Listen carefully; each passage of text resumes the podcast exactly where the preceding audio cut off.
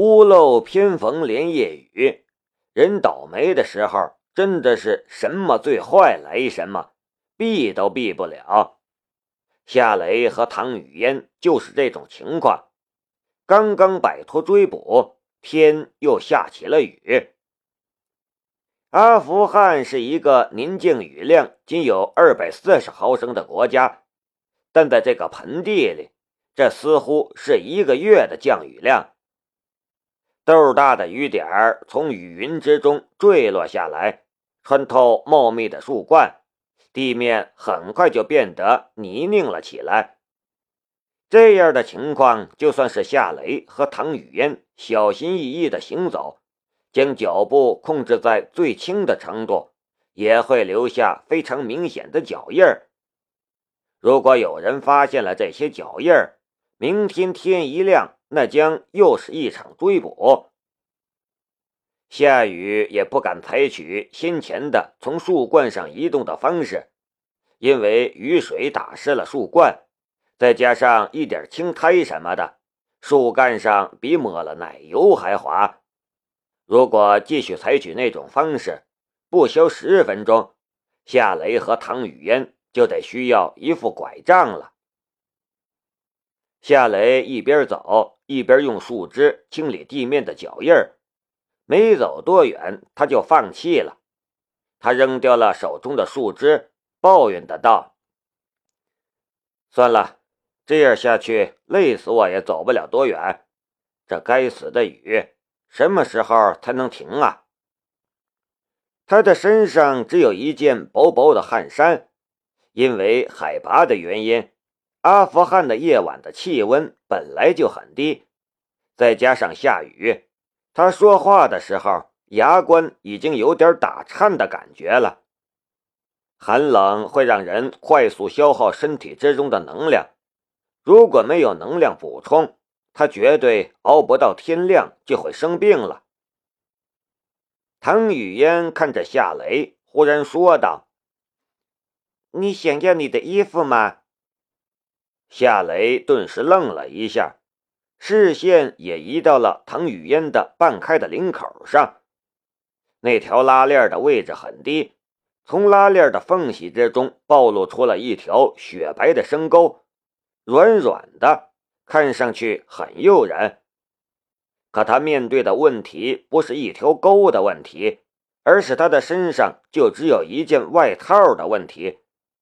他要是要回他自己的外套，唐雨嫣就得赤着上身和他在这座森林里逃命了。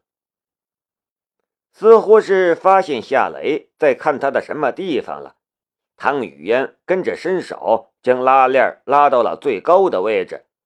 顺带甩了下来一个白眼儿。看什么看？你想都别想，我也不会给你衣服，除非你给我一套抓绒的冲锋衣。夏雷苦笑了一下。你以为我们这是在户外探险吗？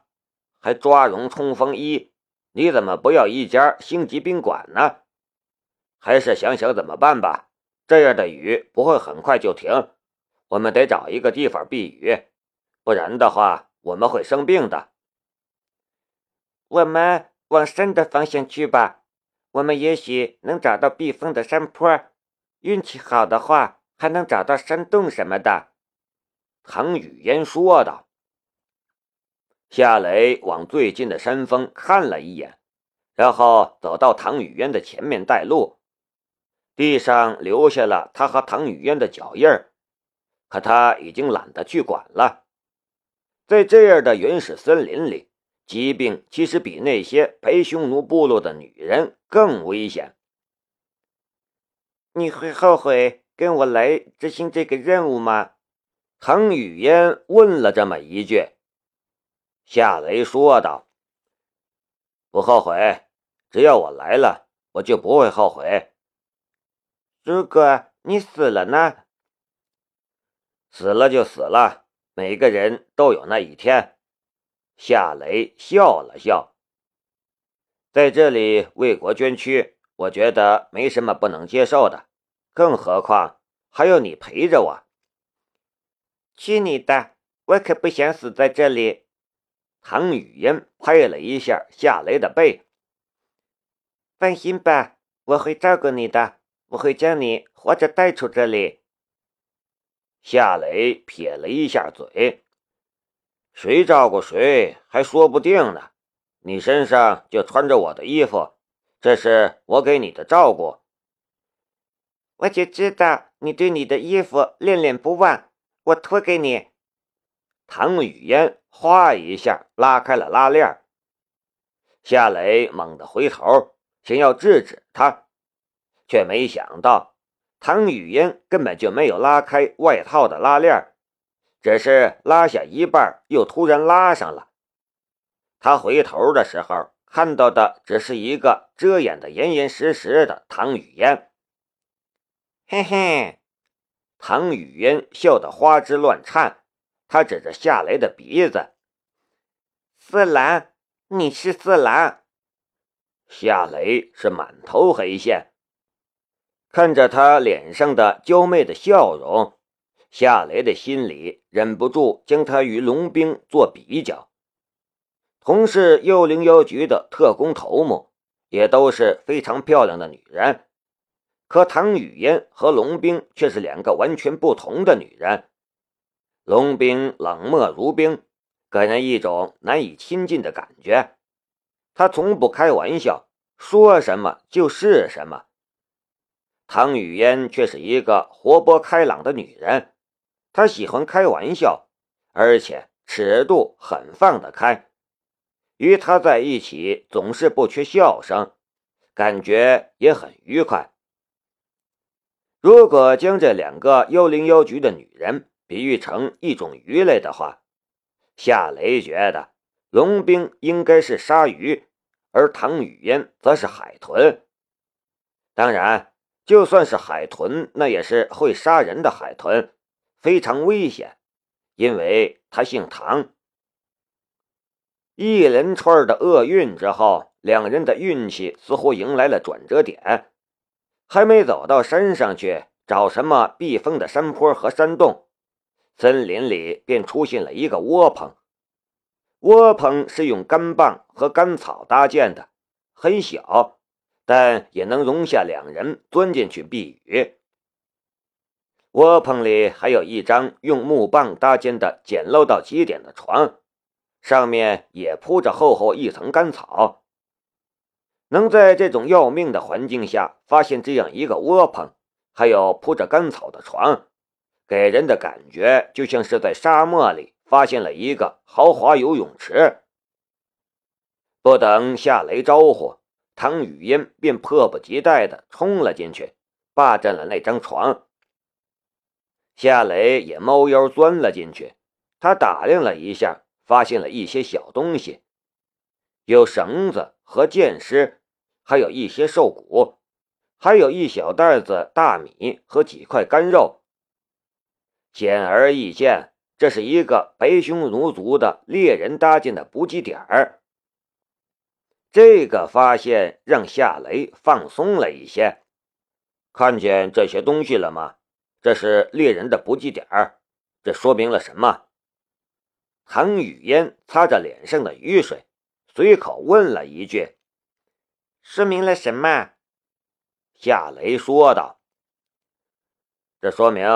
白匈奴的部落距离这里很远，如果距离很近的话，他们根本就没有必要在这里搭建这样一个补给点儿。他们离我们越远，我们就越安全。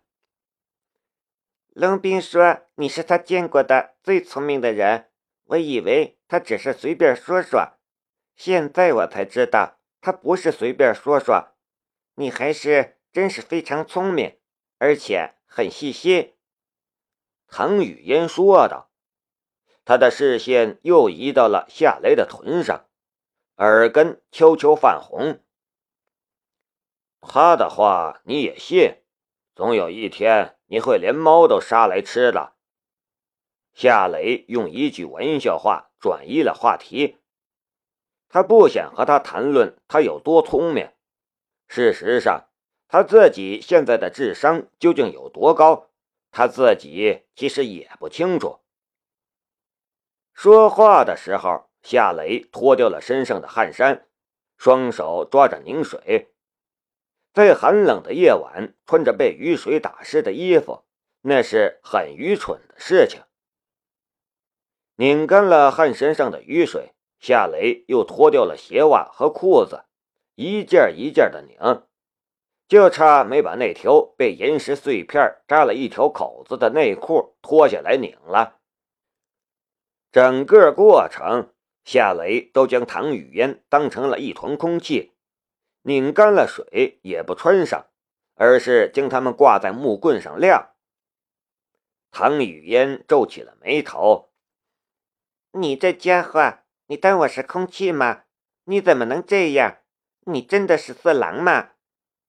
夏雷看了他一眼：“这里是战场，哪有那么多讲究？”然后他笑了一下。你总是说我是色狼，好吧，我承认我是色狼。既然我是色狼，我还介意你看见我的身体吗？更何况我又不是没穿衣服，我还穿着内裤呢。你没劲儿了！唐雨嫣不敌夏雷的咄咄逼人的眼神，他背转过了身去。夏雷也爬到了简陋的干草铺上，背对着唐雨嫣坐着，一边悄悄地拧内裤上的水。窝棚里的气氛变得尴尬和沉闷了起来。阿切！几分钟后，唐雨嫣实在是受不了身上湿漉漉的布料了，她打了一个喷嚏，身体也微微的打起了寒战。夏雷说道：“我劝你学我一样，把湿衣服脱了，不然你会生病的。”你休想，色狼！唐雨嫣的脸更红了。夏雷耸了一下肩：“随便你。”啊天！啊天！唐雨嫣跟着打了两个喷嚏。夏雷转过了身去。伸手摸了一下唐雨嫣的额头，他的眉头顿时皱了起来。你在发烧？唐雨嫣的身子不停的抖着，小嘴儿却还硬朗。发烧就发烧，不关你事。夏雷愣了一下，忽然伸手一把就拉下了他的外套的拉链，一大片雪白的美景。顿时暴露在了空气之中。突然出现的丰满所在，有一个非常夸张的失去束缚之后的奔涌的动作。那一刹那间，仿佛是两座突然雪崩的大山撞到了眼前。你，唐雨嫣惊愕当场，她不敢相信夏雷会这么干，而且敢这么干。一秒钟之后，一只巴掌落在了夏雷的脸上。这一巴掌很重，夏雷的半边脸眨眼儿就肿了起来，嘴角也溢出了一丝血丝。夏雷却没有理会，他抓着唐雨嫣身上的湿润的外套就开始扒。你你想要干什么？唐雨嫣被吓坏了，死死拽着外套。不让夏雷扒下来。孤男寡女同在一个窝棚之中，一个仅穿着内裤的男人突然扑上来扒他的衣服，他能想到什么事情就不言而喻了。这一刻，夏雷在他的心里已经不是色狼了，而是禽兽。虽然激烈反抗，可感冒发烧让他根本就没有力气去对抗夏雷。他很快就被夏雷摁在了干草堆里，湿漉漉的外套也被扒了下来。夏雷却没有住手，他解开了他的腰带，连带他的裤子也扒了下来。他的身上就只剩下了一条紫色的蕾丝花边，很紧小贴身的那种，一个成熟而性感的形状，在紫色的布料下清晰地展露了出来。撩人至极。扒掉了他的外套、裤子和鞋袜之后，夏雷才松开了唐雨嫣。唐雨嫣一恢复自由，立刻就抓起了放在干草铺旁边的手枪，并指着夏雷的头。夏雷却当没有看见那支枪，他拾起刚才扔在地上的外套，使劲的拧着上面的雨水。你就不怕我？咳嗽了好几声，唐雨嫣才把要说的话说了出来。你就不怕我开枪杀了你吗？你想开就开吧，反正不是死在你的手里，就是死在那些白匈奴部落的女人手里。死在你手里，你还愧疚？明年清明节还得给我烧香，求我别怪你，这有什么不好的？夏雷继续拧水。你，唐雨嫣气得说不出话来了。可他心里很清楚，夏雷并不是想那个他，只是想让他把湿衣服脱下来。如果他不用强，当着他的面，自己就是死也不会脱下衣服的。唐雨嫣将手中的枪放了下来，抱着胸部，下巴压着膝盖，不停哆嗦着。这个时候，他已经不在乎夏雷做什么了。他的脑袋昏沉沉的，想的也是一些乱七八糟的事情。夏雷拧干了衣服和裤子，然后凑到了唐雨嫣的身后，伸手抱着她，用身体温暖着她。那一刹那间，唐雨嫣的身子僵了一下，但很快就安静了下来。身体的百分之九十的部位都被他看见了。而且衣服裤子还是他扒下的，眼前这种接触又算得了什么呢？你要是有那种反应，我会杀了你。一个时间里，唐雨嫣感受到了身后男人的那种变化，骤然紧张的他忍不住出言恐吓。夏雷的反应也挺绝的，呼。呼！喂，你当我是没学过生理卫生的小女孩吗？我跟你说话呢。呼呼！窝棚外冷雨飘飘，风声霍霍，可夏雷却是一身大汗，抱着一个仅穿着一条蕾丝花边的尤物，肌肤贴着肌肤，更要命的是不能乱动。还不能有那种反应，天可怜见，这绝对不是享受，这是折磨。